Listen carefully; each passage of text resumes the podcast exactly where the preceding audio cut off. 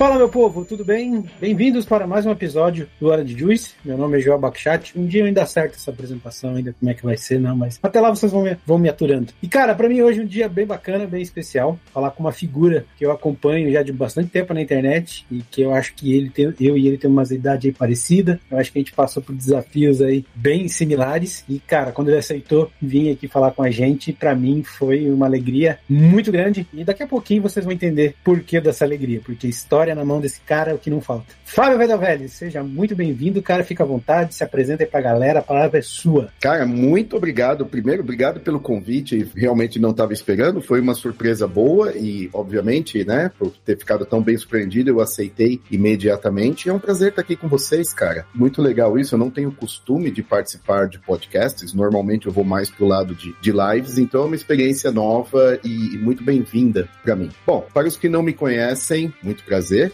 Eu sou o Fábio Vedovelli, sou software engineer e eu atuo na web e eu comecei a minha carreira como profissional em fevereiro do ano 2000. Mas eu já brincava com desenvolvimento de websites desde 1997. Meu primeiro website foi ao ar em maio de 1998 e desde então eu não quis saber de outra coisa para minha vida. Já fiz um pouco de tudo, comecei a trabalhar com home office desde 2004. Então, quando, quando a gente foi obrigado a ir para casa, eu já tinha uma certa experiência com isso e já tive, já tive duas empresas, já fali duas empresas, já decidi que aquilo não é para mim. Eu gosto mesmo de colocar a mão no código, não sou muito do lado gerencial da coisa. E atualmente, morando no Brasil, depois de uma temporada de quatro anos em Berlim, na Alemanha, e estou trabalhando com desenvolvimento de conteúdo. Eu tirei umas férias do ambiente corporativo porque ele cobrou um, um certo preço em termos de energia, e aí eu já fiquei muito cansado. Acho que isso é um, uma boa introdução e durante a nossa conversa aí eu vou ter oportunidade de falar um pouco mais sobre o, que eu tenho feito profissionalmente. Eu acho legal assim, né, Ved? Pode chamar de Ved? Porque eu lembro que. Claro, pode, fórum, por favor. Nos, nos fóruns era sempre Ved. Cara, me lembro que assim, a tua carreira eu acho legal porque ela nunca foi uma coisa assim que você fez só uma coisa. Então, por exemplo, eu lembro desde a época que eu comecei a te acompanhar lá em 2009, 2010, na época do Flexmania, do Igor Costa e tal, que você, beleza, você já era desenvolvedor, você naquela época já tinha empresa e naquela época você já produzia vídeo, né? Você Isso. já produzia muita coisa, participou do evento. Então, assim, não é que a tua carreira foi, teve umas fases, as fases sempre foram muito misturadas, né? Foram, até certo ponto, caótica. Porque eu lembro que naquela época não existia esse glamour na nossa profissão. A gente sabe que o negócio é difícil, a gente sabe que a gente chora lágrimas de sangue muito frequentemente, mas a nossa profissão ela é glamourizada, ela paga bons salários, mas naquela época isso não existia, porque não estava consolidado como está hoje. Então precisava fazer um pouco de cada coisa, rodar vários pratinhos para ver aquele pratinho que ia emplacar ali e ficar mais equilibrado. Então era o que eu tentava fazer. Algumas coisas deram certo, outras não, mas aqui estou. É, cara, eu acho que sim, você teve bastante história desde aquela época ainda, bem desde de LinkedIn, LinkedIn e tal. Eu acho que assim, você navegava bem também nesse mundo empresarial, nesse mundo do, da internet, né, no mundo do flex, já tinha um, um, bom tempo. Aliás, fazer uma pergunta aqui aleatória ainda, porque eu tenho uma opinião bem formada nesse sentido. Adobe Flash ou JavaScript? JavaScript. Apesar de sentir muita saudade do ActionScript 3, que para mim foi uma linguagem fantástica e me ensinou, ela atuou ativamente na minha formação como programador, mas nós tínhamos uma dependência que sempre me incomodou, foi o Flash Player, que era muito pesado. Eu não tinha condições na época de avaliar se ele era ou não bugado. Muitas pessoas falam, não, ele é bugado, é inseguro. Eu não conseguia entender aonde que as pessoas achavam essas brechas de segurança. Eu só achava que ele era pesado. E aí isso tornava a experiência do usuário e do desenvolvedor, porque às vezes, dependendo do tamanho do projeto, enquanto você salvava e era compilado, né, o SWC final, a gente tinha tempo de ir no Twitter e acabava se perdendo, e, sabe? Então, assim, eu não gostava dessa dependência, mas da linguagem ActionScript 3 eu sempre gostei. Hoje em dia é tudo mais rápido, dinâmico, você mandou, você fez um push pro, pro repositório Git e já está fazendo deploy. Então é uma coisa que a gente não tinha naquela época. Então, né, são coisas diferentes.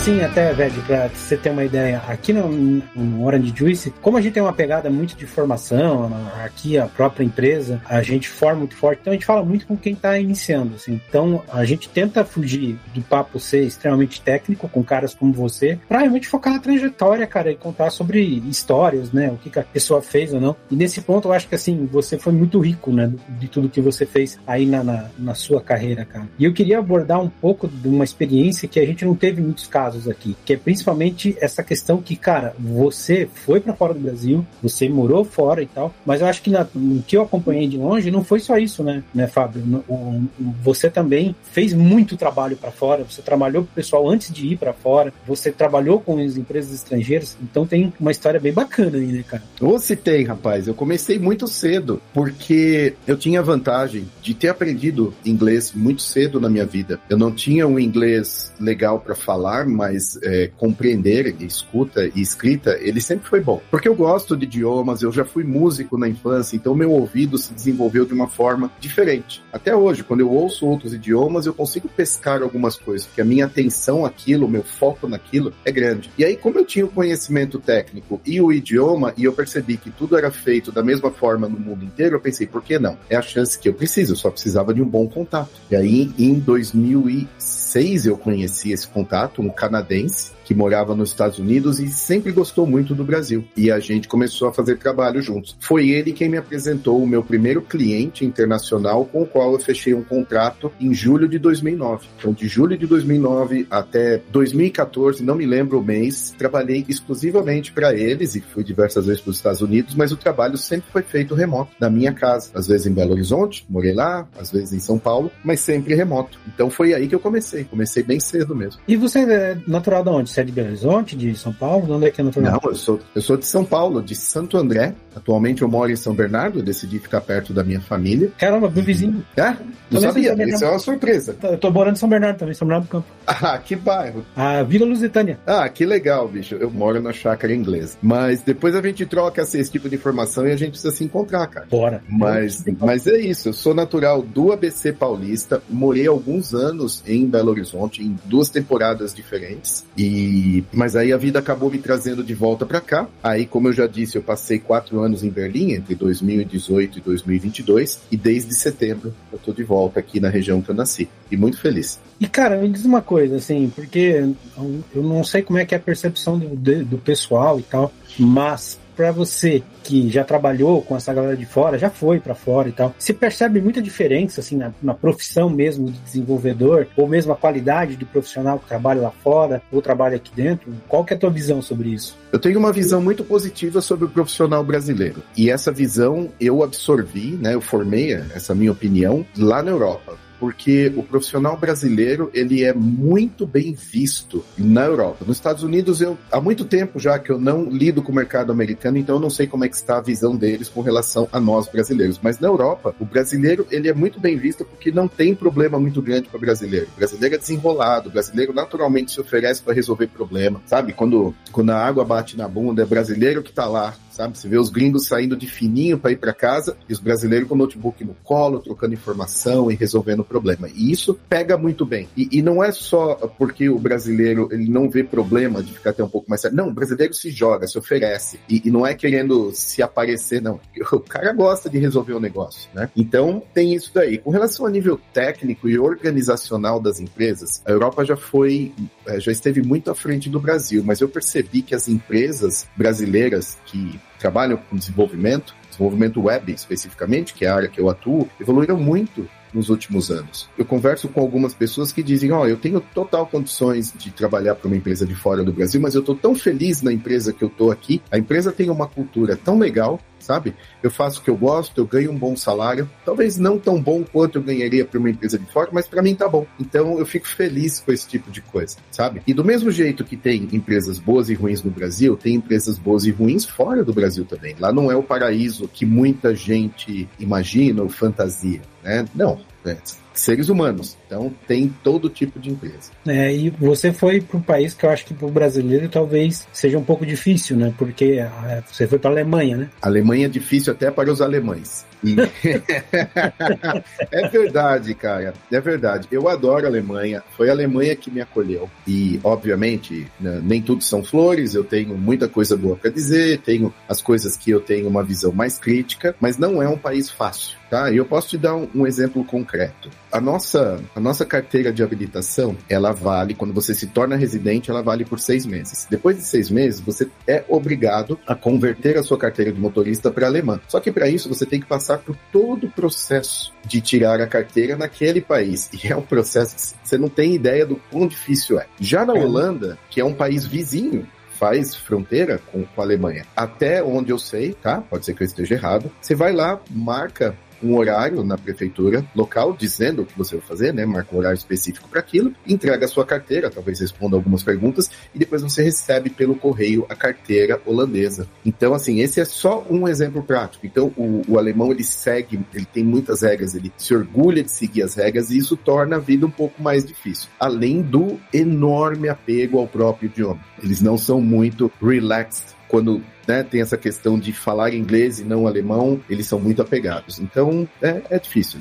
Mas é bom. É, eu, o que eu vi, assim, muita gente que eu converso e tal, é justamente por diferenças culturais, assim, né? Não que o país seja ruim, mas realmente o, o brasileiro ele sofre porque ele tem uma diferença cultural bem acentuada, assim, nesse sentido. Então, o brasileiro, para ir para lá, ele sente um pouco isso, né? Sente porque brasileiro é muito dado. Então a gente conhece alguém numa situação informal, claro, né? E não demora muito para estar tá abraçando, na hora de ir embora se despede com um abraço e os gringos eles já ficam assim, né? Opa, né? N não aqui. Mas eu senti mais essa diferença cultural com o pessoal mais velho. O, o pessoal mais jovem, os alemães mais jovens, eles são muito mais parecidos com a gente do que a gente imagina. Então, eu tenho, na terceira empresa que eu trabalhei lá, eu trabalhei em quatro empresas, na terceira tinha é, uma equipe alemã muito grande, pois era uma empresa local e bem alemã, sabe? E eu fiz umas amizades ótimas ali. O que eu me diverti com aqueles caras, sabe? Dentro e fora da empresa, foi ótimo. Nossa, até hoje eu sinto muita saudade daquele pessoal. A empresa chama Keylight. Keylight. Como aquele iluminação da El Gato, sabe? Sim. Keylight. Sim, então, sim. muito bom. E o,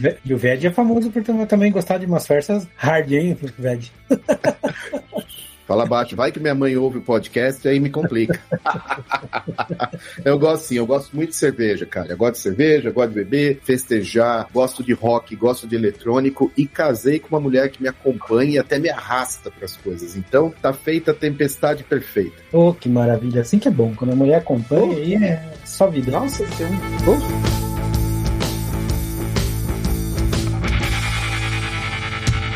Velho, deixa eu te perguntar, cara, assim, pra galera que tá ouvindo a gente e com dúvida de se mudar e tal, quando você foi para a Alemanha, cara, morando, porque eu acho que você, que eu me lembro do histórico, porque eu tinha, como, te falei, um stalker das redes sociais. Eu me lembro que eu acho que você foi uma ou duas viagens antes para depois ir morar definitivo, assim. Conta um pouco, cara, como é que foi essa preparação para você ir para lá e tal. Essa é uma história bem legal, cara. Eu gosto muito de contar essa história. Quando eu perdi o meu contrato com a empresa dos Estados Unidos, porque o meu visto foi negado a renovação, eu tirei um visto de turista e no, durante a vigência do visto eu fui muitas vezes para lá isso levantou suspeitas. E toda vez que eu ia, ficava lá uma anotação né, no, meu, no, no meu dossiê lá na imigração, e aí na hora da renovação eles falaram: ah, desculpa, você, você abusou do seu visto, não, não vamos renovar e acabou. E aí eu acabei perdendo o meu contrato porque a empresa não tinha tanta habilidade para trabalhar de forma remota. Eles, eles me queriam lá o máximo de tempo possível. E estavam dispostos a pagar. Então, em 2014, esse contrato se encerrou. Eu tenho amizade com eles até hoje. A gente troca mensagens de Natal, aniversário tal.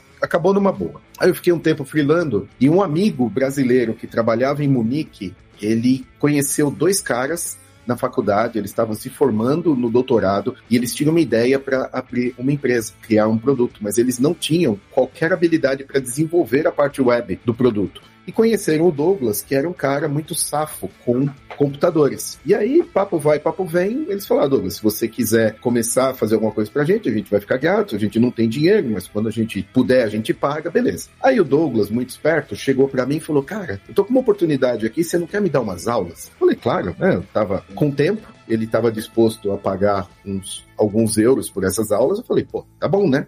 Fiz aquele precinho de amigo, comecei a dar aula pro Douglas. Com o que o Douglas aprendeu comigo, ele entregou mais do que ele tinha combinado com o, os dois doutores. E aí o, os caras ficaram inflamados, né? E começaram a pedir mais para ele. Só que aí o conhecimento dele chegou no limite. Aí ele abriu o jogo pros caras. Falou: Ó, oh, eu tô fazendo aula com o cara, o cara é bom, eu gosto dele. E só que ele sabe muito mais que eu. Então, se vocês puderem investir uma ganinha, eu recomendo que vocês contratem o cara. E aí eles concordaram, me contrataram para trabalhar tipo duas horas por dia. E aí eu fui trabalhando para eles. Essas duas horas, isso foi durante o ano de 2015. Essas duas horas viraram três, viraram quatro, quando foi para virar cinco, eu falei, opa, peraí, tá ficando séria essa relação. Aí o que, que eu fiz? Eu fui guardando o dinheiro que eu fui recebendo deles, e aí eu falei, eu vou usar esse dinheiro para visitar o Douglas. Eu queria voltar a Munique, já tinha estado lá antes, e aí em outubro de 2015 eu fui visitar o Douglas. Não só visitar o Douglas, mas conhecer a empresa, e eu tinha um plano. Eu cheguei para eles no primeiro dia, eu falei, ó, vim visitar vocês, né, apertar a mão, olhar no olho, me apresentar, e eu vim dizer que eu quero trabalhar full time para vocês. Eu já coloquei os meus projetos no Brasil em suspenso, né? Não disse vou renovar, não vou, e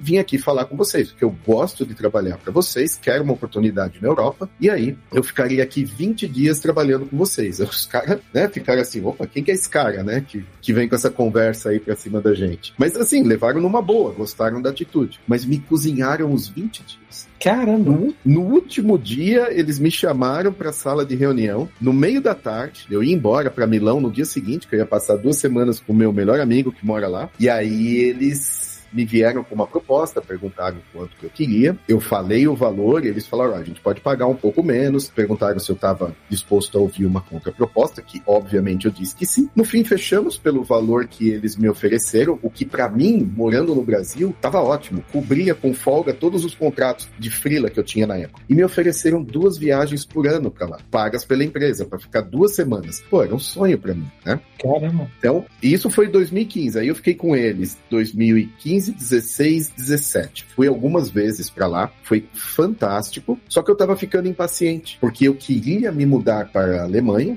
Europa, mas como eu já estava trabalhando para a Alemanha, é, era o meu alvo. E aí eu comecei a ficar impaciente, eu sabia que eles já tinham recebido investimento, mas não era suficiente para me pagar um salário que permitisse viver em Munique, uma cidade muito cara, até que o meu amigo Léo Frangeli, que até então eu conhecia só de online, ele perguntou se eu não queria entrar no processo seletivo da empresa que ele estava trabalhando, que era em Berlim. Eu falei que sim, deu tudo certo. E aí, em junho de 2018, eu realizei o meu sonho e me mudei para Berlim. Então é isso. É, foi assim que começou a minha, a, a minha história com a Alemanha, trabalhando remoto. Legal, cara, legal. E assim, tu tem alguma dica, que nem, eu acho que especificamente da Alemanha, eu tenho alguns brothers também que trabalham na Alemanha, se mudaram para lá. Cara, coisas que o brasileiro, a pessoa que talvez esteja pensando nisso, é bom prestar atenção. Olha, isso é uma coisa que eu falo não só para quem quer mudar para algum lugar, mas para quem quer evoluir na carreira e até na vida. Cultive uma rede de contatos, mas cultive assim, não é só ter o nome na sua lista de contatos, não. É cultivar mesmo, trocar ideia, perguntar como é que tá, se inteirar das novidades, oferecer alguma coisa, porque todas as oportunidades que eu tive na carreira, todas me foram oferecidas, não, todas não, mas a grande maioria delas me foram oferecidas por pessoas que me conheciam, que eu já tive algum contato. Então, isso é o mais importante para uma pessoa: é ter uma rede de contatos ativa e muito é, sadia sabe? Sempre positiva. Com relação a algo específico, como uma busca de uma oportunidade fora do Brasil, primeiro, você tem que falar inglês, não tem remédio. Tem que falar, tem que compreender, você tem que ser capaz de contar a sua própria história. Senão você não passa nem da entrevista com o RH. Se você tem vontade de sair do Brasil e não começou a melhorar o seu inglês, comece hoje, tá? Não, não espere mais. Fora isso, eu acho que para você conseguir algo mais rápido, mire nas startups, que é muito mais fácil de entrar. Se você está pensando por exemplo, seu sonho é trabalhar na Amazon. Não vá direto fazer o processo seletivo da Amazon, porque processo seletivo é que nem aprender um idioma ou uma nova linguagem de programação. No começo, você vai ser muito ruim naquilo. E só com a prática que você melhora. Aplique para outras empresas, mesmo que você passe e não vá. Com o treino, você vai ter confiança, seja para falar o idioma, seja na parte técnica, para você aplicar para a empresa que você sonha. E se você me deixar, eu vou, eu vou ficar passando a dica aqui, vocês vão ficar com sono. Não, de modo algum. Mas eu acho que você falou uma coisa assim, porque eu já passei bastante entrevista para loca locais fora do Brasil. Sempre aconteceu na última hora, eu nunca fui. Mas você falou uma coisa que para mim realmente faz muito sentido, que é a tal da confiança. Porque assim, você pode ter o conhecimento que for, você pode ser muito bom assim na programação, mas fazer esses processos seletivos te deixa mais confiante te deixa menos nervoso e na hora de uma prova ou dessa entrevista e tal, faz muita diferença. Então, exercitar isso para você conseguir construir essa confiança, eu acho uma dica assim fantástica mesmo. Legal, meu. É a dica que eu gostaria de ter recebido quando eu comecei e não tinha. Né, as pessoas não falavam muito sobre isso, teria me ajudado bastante. Mas da minha rede de contatos eu recebi dicas e, e ensinamentos muito valiosos. Até mesmo nesse processo para Berlim, eu conversei bastante com o Léo, ele já era na época um especialista nisso daí, pois ele já tinha vivido na Nova Zelândia, aí se mudou para Berlim e já tinha trabalhado em diversas empresas fora do Brasil, e ele me passou umas dicas muito valiosas que me ajudaram bastante. E aí, como eu gosto de repassar a ajuda que eu recebo, eu tenho feito isso. Aliás, velho, deixa, deixa eu te perguntar, essa, porque você, como, como até abordou aqui, pelo que acompanho, você gera conteúdo técnico assim já tem muitos anos também, desde a época. 2006. É, desde 2006 e tal. Você começou a gerar conteúdo por algum motivo específico, para ganhar confiança, para mostrar seu conhecimento, né? O que, que te levou a querer produzir esses conteúdos? Você matou aí quando você falou ganhar confiança. Primeiro, foi por uma questão de empatia. Eu, quando eu comecei a aprender Flex, tinha uma coisa que não entrava na minha cabeça, que era a comunicação com o back-end. Eu não conseguia entender aquilo. O OMF, né?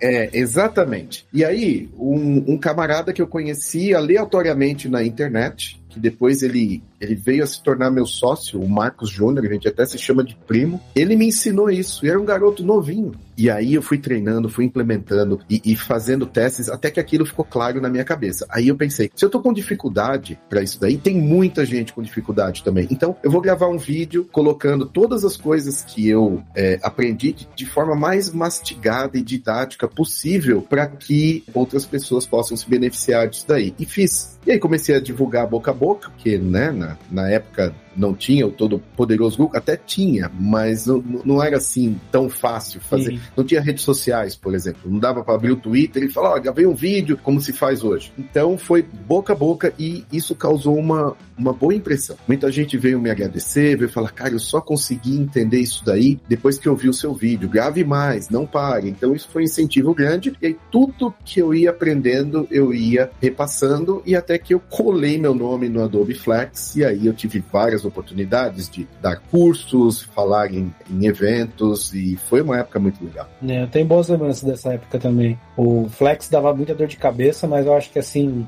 hoje a gente caminhou por um caminho melhor, mas que nem, por exemplo, não sei se você lembra, lembra do site da Havaianas, cara, Gisele Bündchen? Não lembro, isso não. Cara, ele era muito bonito. Lembra da Ciagus Fly, que era uma empresa de vídeo e tal? Cara, o site deles em Flex, em Flash era sensacional. Esses caras aí geraram muita gente boa, assim. E aí, essa uhum. época, cara, pô, era uma época de muito aprendizado. Eu achava fantástico, assim, o Adobe Flex, como você falou, por causa do Flash, do navegador era muito pesado. Mas como tecnologia, assim, cara, e capacidade que você tinha de fazer animações e tal, cara, você fazia umas aplicações muito ricas, assim, né? Quando você misturava o Action 3 com o Flash e o Flex. E aí, eu, eu não sei, não é que hoje em dia você não consiga reproduzir isso em JavaScript. Você consegue, mas eu acho que o esforço que você tem que fazer para até hoje para isso é muito maior do que quando você tinha quando você tinha o Flash, o Flex e o ActionScript 3. Eu concordo, eu concordo e eu jamais vou me esquecer quando eu vi o site i4u, que foi um marco, acho que ele ainda está no ar, e foi em 1997 e eu fiquei besta, maravilhado, como que alguém conseguia fazer um site que se movia e tinha efeitos sonoros, visuais e tudo casava. Eu fiquei, eu fiquei maluco com aquilo. E assim, eu concordo com você que hoje em dia é possível fazer com as ferramentas que nós temos à disposição, o CSS, ele está muito avançado, mas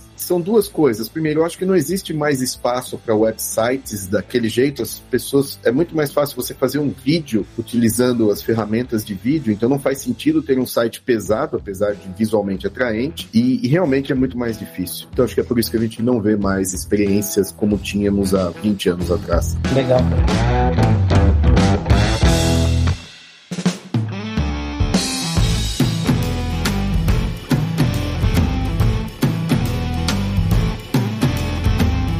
E hoje você está indo de novo para essa jornada, como você falou, né, de colocar conteúdo, né, de começar a gerar, de ter esses cursos online, assim. Fala pra gente, assim, velho, o que, que você está aprontando, o que, que você espera de 2023, o que, que a galera pode esperar de ti. Legal. Parece que a, é, eu, tô com, eu tô com essa vontade enorme de criar mais conteúdo e até viver do meu próprio conteúdo, eu tenho a convicção de que eu consigo, mas parece que a vida ela vai, ela vai tentando te tirar do caminho. Eu vou, vou dizer brevemente o que aconteceu. Enquanto eu trabalhava ainda na Alemanha, foi no começo da, desse período de, de lockdown. Eu falei, tá na hora de eu perder o medo e lançar meu primeiro curso comercial. Eu já tinha, eu já tinha vendido cursos antes, mas não era um curso que eu colocasse lá e as pessoas comprassem e fizessem no tempo delas, né? Eram sempre cursos, apesar de online, mas era um, uma aula eram todos os sábados, por quatro sábados, das oito ao meio-dia, todo mundo lá, interagia por chat e eu ia dando aula. No começo do lockdown, eu falei, não, agora tá na hora de eu criar o meu curso. Aí eu procurei por um nicho que não estava tão explorado em português. Me dei conta de que testar aplicações de JavaScript tinha uma demanda muito boa e criei um conteúdo específico, abrangente e muito focado. E eu dei muita sorte, porque vendeu bem, sabe? Ainda vende. E, e eu, foi aí que eu me dei conta, falei, pô, isso daí é uma coisa bacana, pois eu gosto muito mais de fazer isso do que de desenvolver.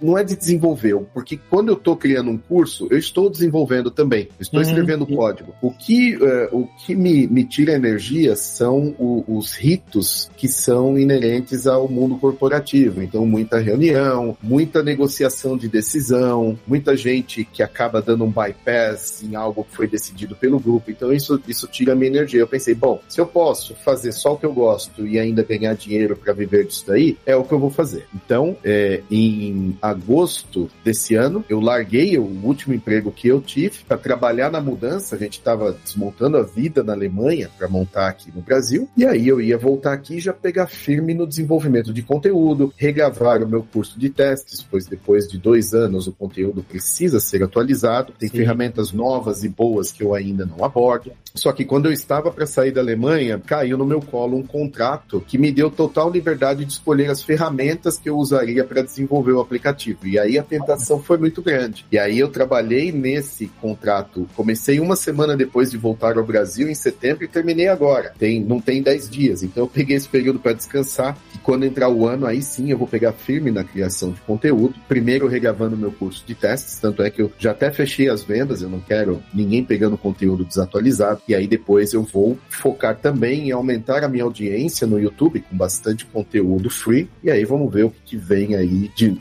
novo curso para 2023. Mas muito provavelmente Remix, que é a minha ferramenta do coração nesse momento da história. Falando de ferramenta do, do coração, tem muita gente que é crítico ao Java e tal, tem muita gente que é crítico do PHP. E assim, do que eu te acompanho também, né? De back-end, você sempre curtiu muito PHP, assim como o próprio Elton Mineto, que você conhece e tal. Sim, sim. Né? child E, cara, dá uma visão assim pra gente, cara, por que, que as pessoas deveriam perder esse preconceito, sabe? O que, que é de bacana que te encanta tanto no PHP? Ou sei lá, se a tua visão mudou hoje em dia disso? Não, a minha visão não mudou. Eu continuo bastante fã do PHP. Eu atualmente eu dou muita risada, porque toda hora tem alguém matando o PHP, né? E, e o pessoal fala muita besteira. E essa guerra de fanboy de ferramenta, ela existe desde aquela época. É verdade, né? verdade. A treta maior naquela época era Flex não é para fazer site, porque Flex ele, né, ele carrega todo um overhead dos componentes que precisam estar tá lá, porque é um sistema, tal, mas pô, quem quisesse desenvolver site com Flex, que desenvolve e pague o preço lá na frente, sabe? E sempre teve, mas eu acho que o PHP, eu acho que é o mais atacado da história. Eu particularmente, a minha, o meu apreço pelo PHP foi só porque ele foi o primeiro que eu aprendi. Não foi o primeiro, o primeiro foi o ASP clássico, mas logo eu percebi que aquilo não me levaria a lugar algum. E aí logo eu pulei para o PHP, incentivado pelos meus sócios na época. O meu apreço pelo PHP é porque foi o primeiro que eu aprendi e eu, se, eu sempre fui muito fluente em PHP, mas o que eu gosto mesmo é do Laravel, que eu acho assim um produto incrível com uma execução brilhante e todo o ecossistema que foi criado em volta do Laravel tá tão bem amarrado e funciona tão bem que eu sou muito fã. Muitas vezes eu me pego é, desenvolvendo em JavaScript, porque a opção de carreira me levou pro lado do JavaScript, mas muitas vezes eu me pego pensando, puxa vida, se eu tivesse desenvolvendo isso com o Laravel, era só eu criar esse método aqui no model e eu já teria tudo que eu preciso, sabe? E no, no JavaScript eu preciso ficar dando volta, criando arquivo e um comunica com outro, não sei o que. Então, às vezes eu me pego com saudade dali. Mas eu, se um dia eu, por algum motivo, não puder mais desenvolver com JavaScript, TypeScript, né, ou não quiser enjoar, voltar para o PHP é, é algo que está o tempo todo na minha mente. Eu vou, eu vou, agora pedir uma aulinha mesmo, e é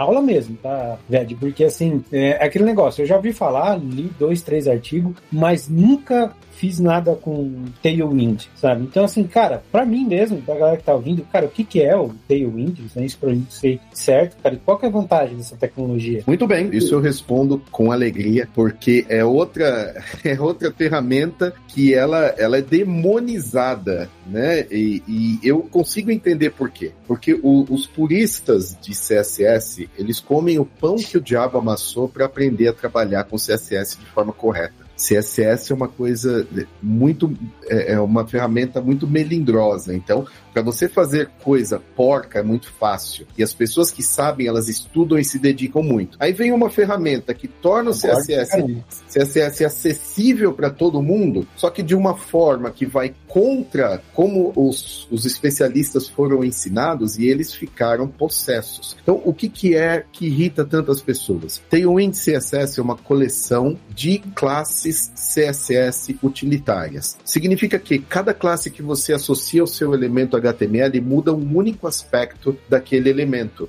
Então, por exemplo, é normal você ver P-4 e H-2. O que, que isso significa?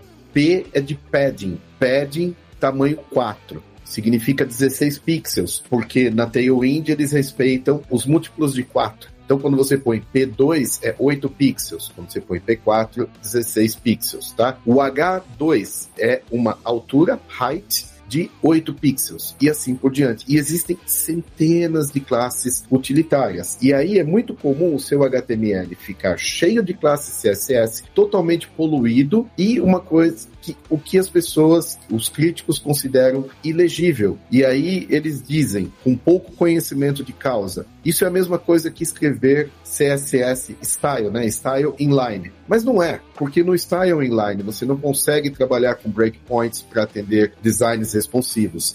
E na Tailwind, isso daí já está ali, já é baked in, já faz parte da Tailwind. Você tem modificadores que você consegue aplicar a responsividade dentro do HTML. Indo um pouco além, Tailwind é sim um design system, porque tem ali uma paleta de cores muito bem pensada, pois existe um designer muito profissional por trás da criação da Tailwind, que é o Steve Sugar, que junto com Adam Wathan criaram a Tailwind. E então assim, as cores elas conversam muito bem, elas se complementam e, e é muito legal trabalhar com Tailwind. Para mim, a maior vantagem, existem duas, tá? Não tem a maior vantagem, são duas grandes vantagens que, que eu vejo na Tailwind. Primeiro, você não precisa ficar mudando de contexto. Você trabalha dentro do HTML o tempo todo. Quando você está trabalhando com, por exemplo, SAS, você tem que ficar indo de um arquivo para o outro e mudando completamente de contexto, tá? Sim. Quando eu estou trabalhando com Tailwind, a minha mente está focada naquele elemento HTML e como eu quero que ele pareça. E só. Eu não tenho que ficar pensando, por exemplo, em dar nomes semânticos para as minhas classes CSS. Nomear as coisas é uma das coisas mais difíceis no universo da programação. E se eu tenho que gastar energia com isso, cara, eu tenho cada vez menos energia, né? 48 Sim. anos nas costas. Então, para mim, uma coisa a menos para eu pensar é fantástico. E eu não tenho o luxo, e eu acredito que hoje em dia ninguém mais tem, de ser um web designer, de só se preocupar com a aparência de alguma coisa. Atualmente, eu faço back-end, eu faço front-end, comportamento e visual, e um pouquinho de, de DevOps também, né? Da parte de, de CI, CD. Então, Cara, desculpa, eu adoraria saber CSS como um especialista, mas eu não tenho tempo para isso. E para pessoas como que tem uma situação de carreira parecida com a minha, Tailwind foi algo salvador. Eu acho engraçado, né, cara? Porque realmente eu acho que o CSS causa essa impressão, né? Porque ele é muito rápido para tu começar, né, cara? Para tu começar com CSS é extremamente rápido, mas para você entender, cara, como é difícil, né? Se você acha que você sabe muito de CSS, faz uma div centralizada no meio da tua tela, sabe? Com alinhamento centralizado, faz, depois você vai me falar quanto é que você sabe de CSS. É isso eu consegui aprender, foram duas coisas que eu me orgulho, centralizar um div e sair do Vim. eu digo isso porque, cara, engana demais, assim, o pessoal se deixar porque decorou, sei lá, altura, decorou alguns atributos, acho que assim, mas o CSS, ele tem muita lógica, né, cara? Tá muito evoluído o, o CSS, Sim. ele faz muita coisa, faz muita coisa bem feita, mas é complicado de aprender da forma certa. É isso aí, não é uma curvatura, né? O pessoal menospreza, né? Acha que o JavaScript é mais difícil, não tem mais lógica e tal. Eu digo que os dois são difíceis. Se você subestimar qualquer um dos dois, você vai ter, vai ter problema no futuro. Sim, mas eu acho que é uma questão de aptidão também porque eu, como eu escrevo JavaScript desde o ano 2000, eu cresci com isso, né? Então eu, eu tenho muito mais fluência em JavaScript do que CSS e já escrevi bastante CSS também, então eu me atraio mais pelo caminho de menor resistência, que é o JavaScript para mim, né? Sim. Por isso também o, eu gosto tanto de ter uma ferramenta que facilita a minha vida, que é, não me força a pensar tanto, que até eu entro. Sim,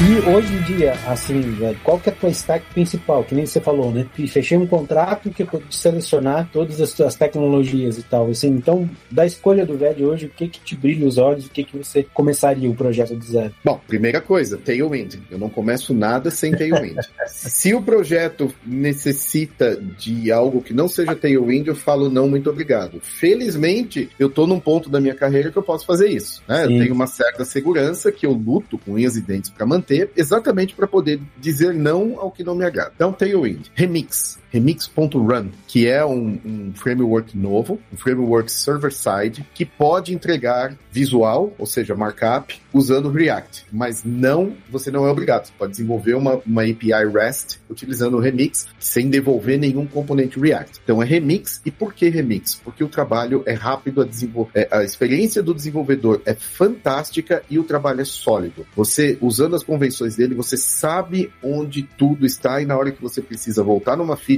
um tempo depois, você sabe exatamente onde mexer. É impressionante. Fora isso, interface com o banco de dados. Meu banco de dados preferido atualmente é o Postgres e a interface com o banco de dados eu utilizo o Prisma, que é um ORM desenvolvido em cima de TypeScript. E o fato dele ter sido desenvolvido em cima do TypeScript significa que você vai escrevendo as coisas, uma query, por exemplo, né, que não é, você não escreve a query, você trabalha com objetos, você vai escrevendo o seu objeto e ele vai autocompletando para você. Então já funciona como uma documentação. É incrível e o fato de utilizar o Prisma já me, é, me agiliza porque não tem que escrever tantos testes, porque o próprio TypeScript cuida de garantir que você não fez uma coisa que vai quebrar quando estiver lá em produção. Obviamente, TypeScript é outra coisa que eu não fico sem e deixe-me ver o que mais. Bom, aí tem a, as empresas de, de host. A minha favorita do coração é Netlify. Sinto muito, Vercel. Eu, eu reconheço a sua importância, mas eu sou do time Netlify, que atualmente também atende Edge Network, que nada mais é que uma CDN que pode ter processamento também, né? Banco de dados e web server, distribuído pelo mundo todo. No começo eu tive uma experiência ruim com a Fly.io, mas agora, devido a esse projeto que eu finalizei agora, eu tive que trabalhar com eles e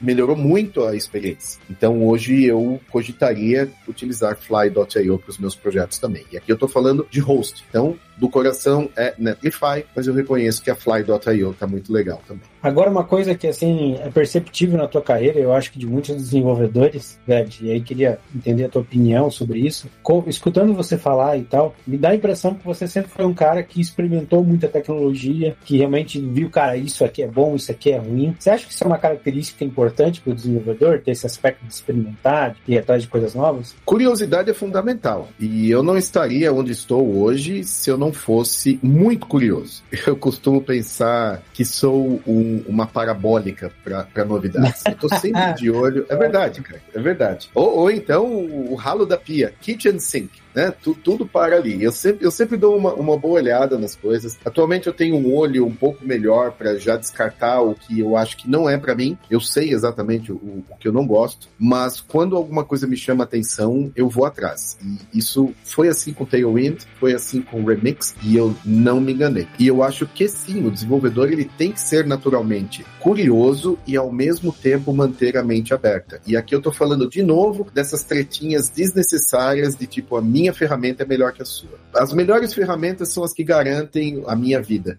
Né, a minha e da minha família. Então, cara, boleto pago é uma delícia, né? Não, não interessa quem está pagando, né? Não interessa qual é a ferramenta que você está usando. Por um tempo eu trabalhei até com Angular, que eu detesto. Então, eu não vou brigar por causa disso, tá? Mas eu tenho aqui as minhas preferências e tenho os meus desgostos. Então, trabalhei com Angular e até certo ponto foi legal. Tem que ser curioso, sim, cara. Não, não, não, não pode descartar as coisas só porque você ouviu duas, três pessoas falando mal daquela ferramenta. Forme a sua própria opinião. E, Ved, você também, eu acho que teve uma. Por isso que eu digo que a tua carreira é muito singular, assim, cara. Conectando os pontos e lembrando das histórias, assim. Cara, você teve também vários momentos que você trabalhou dentro de equipes. E eu acho que também que você teve vários momentos, como é o de agora, que você tá trabalhando mais isolado e tal, né? trabalhando fora do escopo de uma equipe e tal. Pra ti, tem os altos e baixos? Ou você tem uma preferência em trabalhar dentro de uma equipe, isolado? Eu tenho a preferência pessoal é trabalhar sozinho. Porque eu gosto muito de baixar a cabeça e, escrever as coisas e ver as coisas acontecendo muito rápido. E quando você está numa equipe, você tem que respeitar o ritmo da equipe, o ritmo da empresa, a cultura, tudo isso. Você não está sozinho. Quando você está sozinho, você decide, você faz e é isso. Mas para carreira não é bom porque tem muita coisa envolvida em estar dentro de uma equipe que não é automaticamente perceptível para um profissional. Primeiro, você aprende muito no dia a dia com os colegas de profissão. Você tem uma validação Verdade. muito rápida do que você entregou e de como está indo a sua evolução. As empresas hoje elas têm plano de carreira, elas têm um manager que está sempre atento à sua evolução e até, eu acho até chato isso. Toda hora eu pergunto, e aí, quais são os seus planos né, para o próximo quarter? Quais são seus planos para o ano que está chegando. E falar, meu, só quero receber meu salário, me deixa em paz, sabe? Mas eu, mas eu sou velho, né? Mas o pessoal mais novo, isso é muito importante, sabe? Ter um plano. Então, eu passei muito tempo trabalhando de forma isolada. Eu acho que se eu tivesse me juntado a uma equipe muito antes, tá? E quando eu digo isso, assim, desde 2004, quando eu larguei a minha primeira empresa e fui trabalhar sozinho. Eu passei muito tempo sozinho, muito. E isso cobrou um preço que eu consegui tirar esse atraso nos quatro anos de Alemanha e me sinto um profissional muito melhor hoje, me vejo como um profissional melhor hoje, graças à convivência que eu tive com outros profissionais da área integrando uma equipe. Mas preferência pessoal é trabalhar sozinho. É legal que você, apesar de ter essa preferência, achei bacana você responder isso, porque você deixou bem claro, tem preferência de trabalhar sozinho, mas enxergo os problemas que isso pode trazer, principalmente para Sim, e não só enxergo, porque eu vivi isso na pele. Quando eu cheguei para trabalhar na empresa de Berlim, eu não tinha conhecimento dos ritos do dia a dia de, de uma equipe. Falar, ah, vamos para dele, dele, pô, essa. Mas, sabe? dele, o que, que é dele? E, e não sabia, juro, não sabia, não sabia o que era uma reunião de grooming, é, sabe? Não sabia nada disso. E eu tive que, é, sabe, eu fui jogado na fogueira porque eu não sabia e se assumiu que eu sabia. Então as pessoas não estavam com aquela paciência toda de ficar me explicando o básico do básico. Aí, lógico, né? Eu sou esperto, corri atrás, fiz o, o trabalho de casa, lição de casa, e aí me integrei rapidamente na equipe. Mas eu passei um, um um tempo difícil. Sensacional, cara. O importante eu acho que é isso, cara, ter essa disposição. Esse é outro aspecto, né? De novo, destacando as coisas que você tá falando, né, pessoal. Cara, correr atrás, né? Perceber, tem uma deficiência, enxergo que tem essa deficiência e vou atrás para resolver esse problema. É, proatividade, né, cara? Eu, não, não, eu nunca gostei de ficar esperando, né? Muitas vezes eu já pequei por ter agido cedo demais ou de forma ter sido muito afoito, já espantei pessoas, mas um, eu sempre preferi tomar ação do que ficar esperando alguém me enxergar naquele canto e falar: oh, você tá triste aí por quê, meu? Vem cá, eu vou te dar um negócio aqui.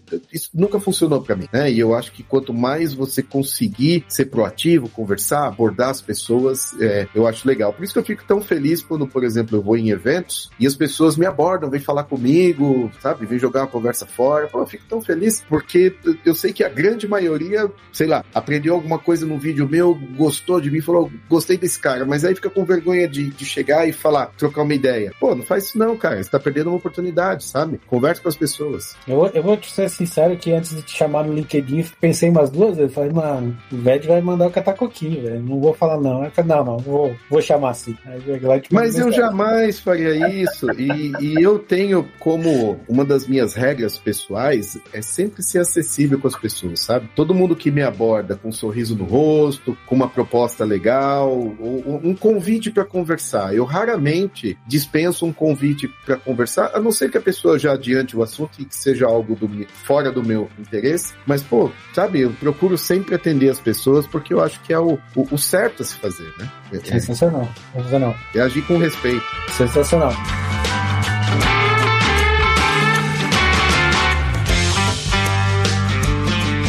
Cara, muito bom, muito bom, velho cara, assim, como eu te falei, aqui tem uma galera que sempre tá abordando a gente, que tá querendo transitar. E esse transitar é legal falar assim, que, cara, tem gente de 15, 16, 18 anos que vem falar com a gente que quer começar na área, mas tem gente também de 40, 50 anos que quer deixar de ser advogado, quer deixar de ser, sei lá, frentista de posto ou qualquer coisa que for, pra começar na área de tecnologia. Então, assim, pra essa galera que tá começando, independente da idade, assim, qual que é a dica que você manda, assim, falar, cara, esses aqui são os passos iniciais pra você começar bem na área de desenvolvimento? Bom, a minha dica principal é quando você se assustar, não desista. Né? Porque a área de programação, a área de verdade, programação Vai, vai te deixar com muito medo. Não, é. não acredite no que as pessoas dizem que é fácil. Eu tô nessa área se a gente contar quando eu comecei a estudar em 1997, são 25 anos. Até hoje eu me assusto com algumas coisas. É verdade. Então, não desista, tá? Seja resiliente. Outra, se apegue ao básico. Não queira aprender React ou Vue ou Svelte antes de saber o básico de JavaScript. Não pule etapas. Aprenda HTML, CSS, JavaScript. Não precisa se especializar, mas entenda o que está acontecendo ali. Comunicação de dados utilizando o protocolo HTTP. Sem isso, você não faz nada na web. Então você tem que entender como a web funciona, como os browsers funcionam, quais as diferenças, etc. Então, não pule etapas. E, se possível, encontre um mentor. Uma pessoa que. Né, não é uma pessoa que vai pegar na sua mão e vai te dar aula todo dia. Não. Mas é aquela pessoa que você vai poder. É, quando você encontrar um muro que você não consegue passar para outro lado, você vai chegar para essa pessoa e falar: você pode me dar uma ajudinha aqui? Eu estou bloqueado por isso daqui e eu não sei como seguir. Então, para quem está começando, eu acho que se seguir isso daí, vai as chances de, de emplacar uma carreira bem legal na nossa área é bem grande. É legal, assim, você falar, né, que ah, não é fácil e tal, porque eu concordo contigo e assim, quando eu acho que o, né, velho, você fala isso, muitas vezes quando eu mesmo falo esse tipo de coisa, não é para desanimar a pessoa, mas ela para ela ter uma noção real que assim, cara, não, não, chega pensando que vai ser uma coisa que você vai dedicar minimamente seu tempo e você já vai sair ganhando horrores, já vai se achar um grande profissional na área, que não é isso, não é isso. Com certeza é possível, mas não chega com essa mentalidade. Chega pensando que é uma coisa que você vai ter que levar sério, que você vai ter que se dedicar, que você vai ter que é, dedicar períodos do seu tempo e fases da sua vida. Então não é uma coisa que você começou beleza, aprendeu programar, acabou e é só agora exercer a profissão. Que não, sempre você vai estar se atualizando e estudar é uma coisa que vai ter que ser natural do teu dia a dia. Então, acho fenomenal as tuas dicas. Muito bom. E outra coisa que né, é fundamental é gostar daquilo. É verdade. Se no começo você começou a estudar e você fala, cara, isso não é para mim, sabe? Assim, não, não perca seu tempo. Procure verdade. outra coisa, porque a gente tem que estudar o tempo todo e tem que repetir até ficar fluente. E se você não gosta, você não vai fazer, sabe? É não, não adianta. Né? Eu é tentei verdade. algumas coisas dentro do universo do desenvolvimento de aplicativos e não gostei daquilo, mesmo sendo apaixonado por programação. Não consegui gostar, desisti, larguei para lá. Tem que gostar. É isso aí, concordo pra caramba, porque eu também até hoje, cara, estudo, gosto pra caramba e acho difícil acreditar que alguém que não goste disso vai conseguir ter sucesso aí na área. Ved, meu amigo, quero te agradecer demais por a gente ter batido esse papo aí. Eu acho que a gente precisa realmente voltar aqui e gravar um episódio só sobre essa mudança para a Alemanha, porque, cara, eu sei que essa mudança de país, para tirar um visto já é difícil, quanto mais mudar para um país inteiro. Eu acho que tem muita gente que tem esse sonho aí, e com certeza contar contigo aí para gente gravar um próximo episódio para falar exclusivamente dessa parte aí vai ser bem bacana e vai abrir a mente aí do pessoal. Então, cara, queria deixar um espaço aqui gigante para ti. Fica à vontade, agradece que você quiser, manda mensagem para quem você quiser, cara. E mais uma vez, muito obrigado por ter participado aqui do Orange com a gente. Que é isso, rapaz. O prazer foi todo meu. E ó, eu já topei esse segundo episódio. Eu tenho muita história boa para contar. Tenho perrengues para dividir também, lógico, sempre da forma mais leve possível, né? Porque no final eu considero a minha experiência na Alemanha algo totalmente bem sucedido. Então, bora marcar isso daí e, e fazer acontecer. Já a mensagem final é, primeiro, um agradecimento a você e toda a equipe né? Me deixaram super à vontade, sabe? Tá uma experiência legal, nem vi o tempo passar. Então, muito legal. Para você que está ouvindo e quiser saber mais sobre o meu trabalho, você pode achar o meu canal no YouTube, youtube.com.br Vedovelli, com dois L's e I no final. Me siga no Twitter, que é a rede social na qual eu sou mais ativo, Vedovelli74. Vedovelli74, ou me procure no LinkedIn e não siga apenas, não. Pode conectar lá que eu aceito todo mundo que quiser conectar comigo e é um excelente canal de comunicação também. E fora isso, Obrigado mais uma vez por ter me recebido. Foi um prazer estar aqui com vocês e até a próxima. Show de bola, show de bola. É isso, pessoal. Ficamos aí com no final desse mais esse Orange Juice. Espero que vocês tenham gostado demais de tomar esse suco vitaminado aí do Vedevere, que teve uma carreira bem, bem, bem singular. E, cara, mostra pra gente que a área de desenvolvimento não é uma linha reta. Você pode seguir para vários caminhos diferentes e se dar muito bem aí com eles. Então é isso, pessoal. Espero vocês no próximo episódio. Até mais.